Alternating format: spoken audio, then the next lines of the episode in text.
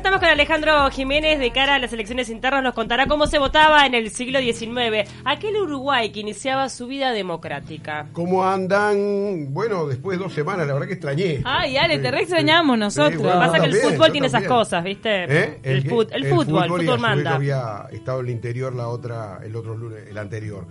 Bueno, eh, yo diría de esto va a ser un ciclo que, que además voy a dedicarlo recién. eh, yo integro ahí una especie de coro, ¿no? Que le llamamos las cantarolas. Las Nos reunimos los cantarolas. jueves y Miguel Sena, un compañero de la- de las cantarolas, recién me dijo, mandaros saludos a todos los de las cantarolas, por supuesto, representado en, el, en Miguel, que es uno de los más valores más persistentes, ¿no? De, de esos jueves de música, terapéuticos. Un abrazo para todos los de la Cantarola. Bueno, entonces. muchas gracias. Bueno, y a ver, eh, cuando el Uruguay empieza su vida independiente, ¿no? Va- Vamos a ahora hacer todo un resumen. Vamos a hablar, sí, de varios temas en estos días que quedan, estos tres lunes que nos quedan hasta el 30 de junio. Pero me interesó más que nada ver, hablar de, de, eh, ese Uruguay que empieza, su vida independiente, que empieza, bueno, la independencia siempre ha habido distintas eh, teorías, bueno, la del 25 de agosto que es la declaratoria, pero el Uruguay empieza su vida independiente como tal con la constitución del 18 de julio de 1830, aprobada allí. Y vamos a ver que esa constitución era bastante restrictiva con respecto a lo que se referiría a la ciudadanía. Por ejemplo, en este lugar donde estamos acá, el único que votaba era- soy yo. Por ser hombre, obviamente las mujeres no podían las mujeres votar. van a votar recién en 1938. Che, O sea, eh, Ale, Después del primer mundial de Increíble. 1978. ¿Era voto cantado al principio Sí. que estábamos con esa duda? Al principio era voto cantado. Voto cantado. Pero además, vamos a entender, a entenderlo cómo es la cosa. Eh, mm, el Uruguay nace la vida independiente. Yo hice una pregunta en el Facebook también que tiene que ver con a quién representaban los primeros presidentes. O sea, Rivera, de 1830 al 34, Oribe, del 34 al 38. ¿A quién representaban? ¿A qué partido representaban? ¿Al Nacional? Y al de... No. No, a ninguno. Si no había partidos. Claro. Claro. Eran Había divisas. Tampoco, es 1836, después la batalla de carpintería, donde empiezan los partidos. O sea, tuvimos primero elecciones, ¿no? Sin partidos. Las primeras elecciones no, no- no Eran había partidos. personas. Eran había personas, exactamente. Y no era también este que votaban, si bien solo votaban los hombres y era un voto cantado, votaban de repente los que tenían propiedad. Exactamente. También estaba O sea, limitado por no- ese aspecto. No votaban. Vamos a, a- a ir hacia lo que decía la Constitución del 30 con respecto a los no votantes. No votaban peones jornaleros, soldados de línea, analfabetos, sirvientes a sueldo, notoriamente vagos o legalmente procesados en causa criminal por hábito de ebriedad, o sea, borrachos, ¿no? Deudores al fisco, todos esos no votaban, ¿no? ¿Por qué? Porque se entendía que esas personas estaban en situación de dependencia económica y como tal su voto podía verse influido por el del patrón. O sea, Claro. vamos a imaginarnos que un- llegara un peón a, la, a votar y viniera el estanciero y dijera, dígame, mi hijo, ¿a quién va a votar usted? Y yo voy a votar a, candidato, a Pepe.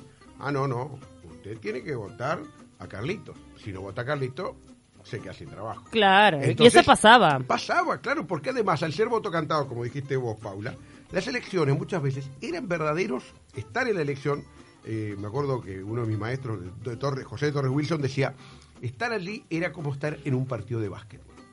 Porque, claro, porque al irse cantando, se iban como alentando, bueno, voto por fulano, eh, bueno, uno se puede imaginar a la tribuna. Claro. ¿Y en qué lugar era eso? ¿En el Cabildo? No, ¿En qué? ahí está, esa es un- una pregunta importante. Para hacerme la imagen. Vamos a tener en cuenta que eh, cuando empieza la vida independiente de Uruguay no hay registro cívico. O sea, no hay registro cívico. O sea, no hay... No hay Se anotaban las iglesias. Ya- Ahí está. Y eso es fundamental porque las urnas estaban puestas en, eh, por ejemplo, el atrio de las iglesias. Iglesia, por ejemplo, no sé, la catedral, la iglesia de la Unión, por ejemplo, este eh, San Agustín, que es la de la Unión. O sea, en esos lugares estaban puestas las, la- las urnas para votar, porque no había un registro cívico, que recién va a ser de 1879.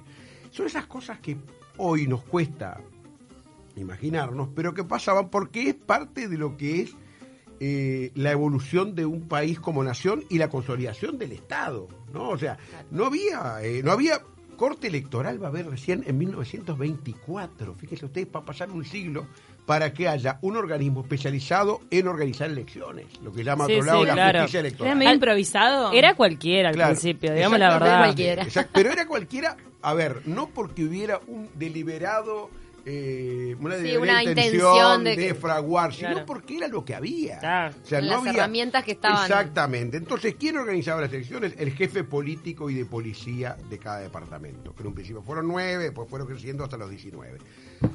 El jefe político de policía era de designación directa, o sea, no era electo por voto, lo- lo elegía el presidente. Obviamente que el presidente de los departamentos iba a poner siempre a personas de su facción política eh, o de su simpatía, ¿no? No iba a poner a alguien que estuviera en contra.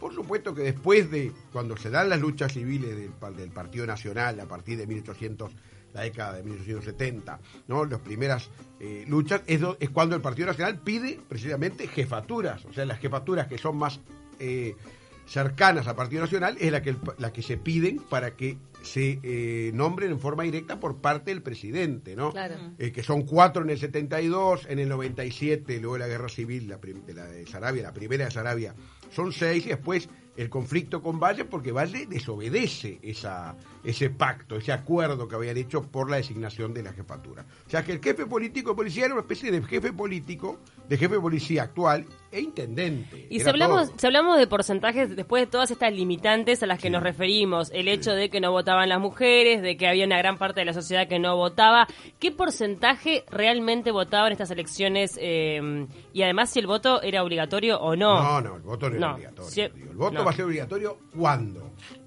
Muy reciente, mil- 1967. O sea, en la, en la Constitución, la del 67 se establece, ¿no? Como, no, perdón, dije mal. Digo, ese es el voto de los militares. No, eh, el voto obligatorio es del 34, de 1934. ¿Y por qué se, Sí. se o sea, pone- eh, obligatorio de- después, o sea, antes de la mujer todavía. Sí, sí, sí. eh, puede ser que sí, porque en la otra elección ya vota la mujer. En el 32, 38. La ley de la mujer de votos es 32 y vota en el 38 porque te- se tenían que anotar las mujeres. Claro. ¿no? Pero 5%, algo así. 5% Más o votaba. menos. Es muy difícil determinarlo verdaderamente. Eh, y también, o sea, el, el- el- el, este, eh, los telegramas hay que ver. Por ejemplo, el jefe político de Mercedes en algún momento, estaba hablando de mediados del siglo XIX, le dice eh, a sus comisarios, porque además también tiene una estructura de, de gobierno, o sea, los jefes políticos tenían comisarios que dependían de él, que eran los que organizaban elecciones en cada lugar. Estaba todo ¿no? teñido de, de- de política, incluso los medios de prensa en aquel entonces exacto. pertenecían a los partidos políticos, Eh. los dueños eran dirigentes políticos. Y la prensa tenía su papel, aunque no era una prensa que fuera popular. Claro. El día recién en 1886 significa una prensa popular. Tiene que ver también con la alfabetización. Y eh, eh, por supuesto que los diarios eran por suscripción y eran más bien una minoría los que podían leer y tener leer diarios. Eh, el jefe político de Mercedes le dice a sus comisarios, cueste lo que cueste, ha de triunfar el candidato del presidente. O sea, como que digo, ah, no, porque si no vamos a tener problemas. Bien. ¿no? O sea que esos jefes políticos eh, eh, elegidos por el presidente recibían las órdenes del presidente y a su vez mandaban a los comisarios. Y, este, por supuesto que había unas triquiñuelas verdaderamente muy interesantes, como por ejemplo, el día anterior al, al de las elecciones había, eh, por ejemplo, eh, una grande cantidad de racias, ¿no? Racias que se hacían, por ejemplo, en bailes, pulperías, ¿no? Argumentaban ebriedad o juego clandestino. Eso ¿no? preguntaba Cami hoy, el tema del alcohol. No, no, Porque, ahí va, porque tiene todo un justificativo que viene de hace mil Exactamente, años. pero tiene que ver porque... Lo de la veda alcohólica. Claro, pero tiene que ver por un tema de mantener el orden, de que no haya, por ejemplo, como pasaba acá. ¿Qué pasaba acá? Hacían esas racias este, y, por supuesto, decían, bueno, usted está borracho. No, no, yo no estoy, no, usted está borracho y casualmente era un candidato, un- uno de los que iba a votar, digo, en contra del candidato, por ejemplo, del jefe Uh, político. muy arbitrario. Eh, pero era, era, eh, eso era, no digo válido, pero ese tipo de fraude existía porque no había un Estado que lo pudiera combatir. ¿Y en qué ¿no? momento deja de ser cantado? Sí. En el 1878 Ah, hay un después. reglamento en la época de la torre de elecciones, ¿no? Y allí es que se empieza a ordenar un poco, todavía le falta mucho, va a ser recién en el... Por eso decíamos, La Corte Electoral es del 24, 1924, y la, y, el, y la credencial cívica de 1925, porque hasta ese momento cualquiera de ustedes iba a votar, y yo, les- y yo que estaba en la mesa, les iba a pedir la balota. ¿Qué es la balota? Balota, con ¿Qué B larga. Era una especie de cambio de palabras con boleta.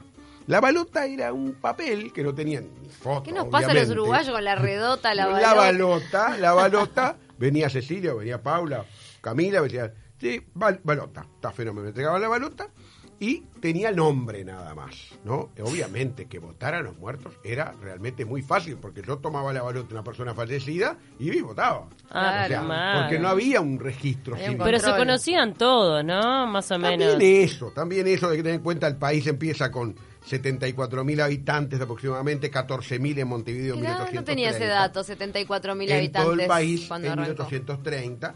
Este, y en definitiva, eh, eh, era muy difícil, bueno, lo mismo también, muy difícil evitar el fraude. Lo mismo pasaba, con, por ejemplo, con los policías, con los soldados, por ejemplo, ¿no? Eh, había, por ejemplo, un jefe político que veía que estaba complicada su elección, ¿no? O la elección del, del candidato que él tenía que impulsar, ¿y qué hacía? Iba, ¿no? Y pedía a los soldados que pidieran la baja. ¿no? Piden la baja, una gran cantidad de soldados, la semana anterior al acto electoral. Votaban y la otra semana se volvían a enrolar, ¿no? Como soldados o como policías. O sea, era una forma de evitar bueno, el fraude. Después, por supuesto, a partir de 1967, la Constitución establece que pueden votar los soldados, cosa que no pasaba hasta ese momento. Alejandro, si Sí. hablamos del voto femenino, obviamente que llegó bastante después, pero fuimos uno de los primeros, al menos de la región, Sí, ¿no? sin duda. O sea, el voto femenino, o sea, la- que ya hicimos, ¿se acuerdan? Algún, algún espacio especial con respecto al voto femenino. Pero quiero un poco también eh, profundizar con respecto a esta, esto de ese voto, ese voto tan, este, yo diría, este, puede decirse fraudulento, ¿no? Eh, dio lugar también a episodios verdaderamente muy graves. En enero de 1875 hubo una elección, pero ni siquiera una elección política, una elección para un cargo, un cargo judicial de alcalde ordinario, en donde había dos candidatos en la Plaza Matriz hacia la elección. Era una elección montevideana y allí estaba un candidato, era José Pedro Varela, José Pedro Varela, el reformador, y el otro era Francisco de Tesanos. Y era para ¿no? alcalde, decís. El alcalde, ahí va, para alcalde ordinario, pero es un cargo judicial, ¿no? Era para un cargo judicial. Bien. Como se llamara una elección para fiscal. Bueno, se va a votar y ahí es que iban a votar armados. O sea, No. claro, y si no había ningún impedimento. Llevar No, pero era muy común andar armado. La levita, o sea, estar con el calzado, ¿no? Y ahí eh, se iba dando, estaba muy pareja la, la elección y en determinado momento, digo, alguien largó un tiro al aire, había arriba de algunos edificios alrededor de la Plaza Matriz también tiradores y se armó digo, Ah, un tiroteo y, resultaron muertos. dale. O sea, una elección que terminó con muertos y esta estamos No. hablando de enero de 1875 eh, un poco la antesala de lo que va a ser el militarismo con la torre en marzo del 76. O ¿Puede decir que Varela también eh, de repente pegó algún tiro no, al aire? Varela era principista, ¿no? Che, era de y, los principistas. y por no, esos sí. muertos es que se hace el voto secreto. No, claro, eso determina, evidentemente, que el voto no, no secreto, voto no, o sea, a ver, el voto todavía, eh, que no sea cantado no quiere decir que sea secreto, a eso voy. Ah, o sea, una instancia intermedia. Claro, lógico, porque, mm, o sea, eh, se pasa de no tener que cantarlo a no, o sea, no se canta, pero tampoco tiene esa garantía, esa transparencia que significa el voto secreto, Claro. que es, entre otras cosas, una de las causas por las cuales Aparicio Sarabia se levanta a fines del siglo XIX en busca del, del voto secreto que verdaderamente no existía y por supuesto estamos todavía, todavía lejos de lo que era el sufragio universal, que es lo que tenemos hoy, pero que en aquel momento estábamos verdaderamente lejos en el siglo XIX. ¿Y quién le pone cuarto oscuro? Sí. Porque No, yo no, cuando era no, niña no. tenía como esa- Secreto. yo Cuarto pensé- secreto, cuarto oscuro es en Argentina. Pero Acá antes ¿Por acá qué? se ¿Y por qué la diferencia? oscuro. Es lo mismo en realidad. Es lo mismo, o sea, es cuarto secreto. Bueno, pero está bueno ese tema de que mm, eh, eh, hay una cosa que parte de la base y que tiene que ver con que aquellas elecciones del siglo XIX, los que lo organizaban eran juez y parte. O sea, hoy la. Corte Electoral, ¿por qué? O la justicia electoral, como dicen algunos países. ¿Por qué tiene, digo, tanta... ¿Por qué es tan importante ¿no? la justicia electoral? Por ejemplo, hay regímenes que están siendo cuestionadas su justicia electoral, caso de Venezuela, ¿no? Porque es un organismo fundamental que si es, es eh, mm, objeto de influencia por parte del poder político, puede torcer elecciones, evidentemente. Obvio.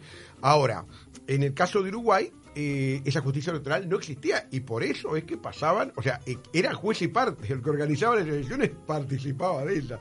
Hoy en día es un organismo independiente y bastante, lo diría, eh, transparente con respecto a lo que significa su accionar. Tal es así, digo, que en 1980 hay un ejemplo que fue para el mundo y es que aquel plebiscito que, al cual convocó la dictadura, la dictadura lo perdió. O sea, la dictadura convoca un, plebiscito, la, eh, la, jun- la Corte Electoral lo organiza y sin embargo esa elección la dictadura la pierde. O sea, quiere decir que una dictadura que fue el primer caso del mundo, después Chile también tuvo en la época de Pinochet una elección de una reforma constitucional que perdió la dictadura, pero la primera fue la de la Uruguay. Lo que sí este, me parece interesante es que ya en los últimos 70 años del siglo XIX empieza a gestarse un poco la organización de aquellos bandos, porque primero eran bandos, Claro. las, las divisas Lo- colorada y blanca, claro. la divisa con la cual se luchaba, colorada y blanca, ¿no? La blanca era celeste, que por lo que era este, la, la, la descomposición eh, meteorológica, ¿no? Quedaba blanca. Quedaba bl- quedaba- entonces se pasó finalmente, perdón, la, la roja era celeste, ahí está. Y después, este, evidentemente, este, esa, eh, esas dos divisas van a ser eh, un poco las que van a, transformarse en partidos, ¿no? Partidos políticos, que ese tránsito no es un, un tránsito automático, hay que eh, generar, por ejemplo, programa de principios. Los, los- partidos tienen que tener una base ideológica. Recién en 1800, en la década del 70, el Partido Nacional, el Partido Colorado, con Valle, este, va a tener una, una base eh, eh, de principios, ¿no? Un programa de principios, ¿no? A partir de allí. Y es un poco el- la riqueza que tiene este sistema electoral que tan primitivo en el siglo XIX que luego en el siglo XX se va a consolidar hasta hoy en día seguimos Y- tener el sí. voto el voto electrónico No, claro, y podemos decir que además, digo, lo cierto es que si uno compara la región, nuestro sistema de votación es dentro de todo de los menos corruptos. El hecho también de que sea universal, que es algo que no se repite en países de la región, por ejemplo en Brasil, es este opcional y eso genera ciertas garantías. En eso está bueno ser chico, porque es más fácil, digo, este, tener este, eh, un sistema eh, electoral de millones de millones de Brasil, por ejemplo. Mm. Es más difícil organizar un sistema como nosotros con como eh, nosotros sigue siendo la antigua. El conteo ahora con la Claro, computación. con el hecho de que seamos pocos ayuda mucho más, está claro. Ahí está. Este, Pero genera duda. también cierta garantía en el sentido de que al menos sí. las personas este, que salen electas... Este, es, es un sistema de una gran garantía. Claro. O sea, muy seguro, este, este, es muy difícil de generar fraude. Hubo alguna denuncia de fraude en la década del 70, social del 71, alguna denuncia que de algún día hablaremos, pero que eh, en definitiva el sistema es un sistema muy transparente, el de, el de esta justicia, el de esta corte electoral que está, está eh, en casi 95 Sí. años ¿no? eh, de Eh, vida. Está bueno eso de, de hacer como esa reflexión de, de estas instancias a las que nos acercamos en este año y esa responsabilidad que tenemos todos como integrantes de una sociedad de, de poner nuestro voto, más allá de que estemos a favor o en contra, votemos lo que votemos, Sí. es importante ten- tener esa instancia de participación. Sobre Y ahora- valorar, valorar lo que tenemos. Ahora que no es hay- obligatoria, además. Esta instancia no es obligatoria, después las otras sí. El asunto es que mucha gente se queja porque le aburre o lo atomiza la campaña y se tiene que dar cuenta que por más que te aburra